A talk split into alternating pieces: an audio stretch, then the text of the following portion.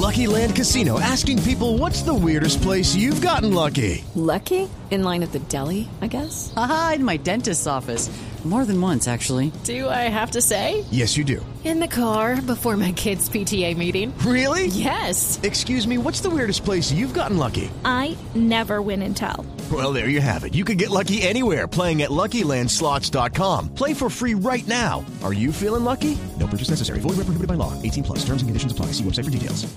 Eh, le quería preguntar, eh, usted hablaba de las cifras, de, de, del corte de cuentas a partir del 7 de agosto de 2010, pero también es innegable que hay muchos temas que son heredados.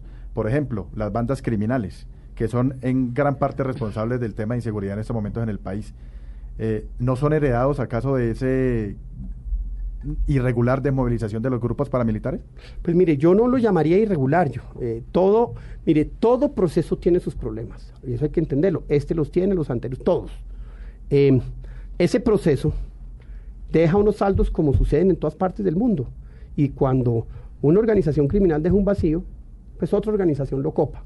Las maras en Centroamérica, después del gran proceso de paz de Centroamérica, hoy tienen más violencia que antes y más inseguridad. Entonces, eso es algo que nosotros tenemos que, aprender a manejar. Y sí, las bandas criminales no son los famosos neoparamilitares o eso que tratan de imponerlos eh, eh, yo diría, en un discurso ideológico y en una batalla ideológica, no, son un espacio copado por organizaciones de narcotráfico que han sido desatendidos de gran manera, yo diría por varias, por varias razones. Una, por incoherencia en el mensaje. Mire, eh, a un militar o un policía que usted le dice, es que estamos negociando, pero siga dando bala, él dice, ¿al fin cuál?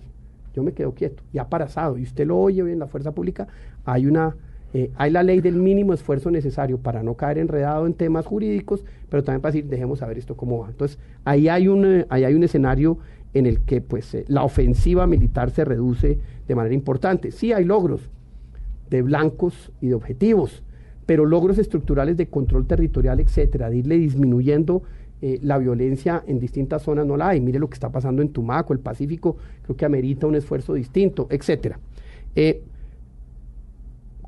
Lo primero es el mensaje. Lo segundo, una institucionalidad distinta o una, o unas acciones, no institucionalidad, unas acciones distintas para combatir un fenómeno como el de las bandas criminales. Usted con la justicia como la tiene hoy en día, con la Fiscalía Independiente del Poder Ejecutivo, es imposible combatir esas organizaciones. Por eso una de las propuestas que yo he planteado es esa. El Ejecutivo tiene que, el, fiscal general de la Nación, como sucede en Estados Unidos y en los países que tienen eh, sistema penal acusatorio debe ser parte del Ejecutivo para que él pueda responder frente a la acción o la inacción judicial frente a estas organizaciones. Usted hoy la policía, usted, usted que escucha de la policía hoy, los capturamos, los capturamos, los capturamos, y en la fiscalía los dejan libre y sueltan y no existe el proceso judicial tan bien armado como, como debería ser para poder desarticular las organizaciones. ¿Por qué?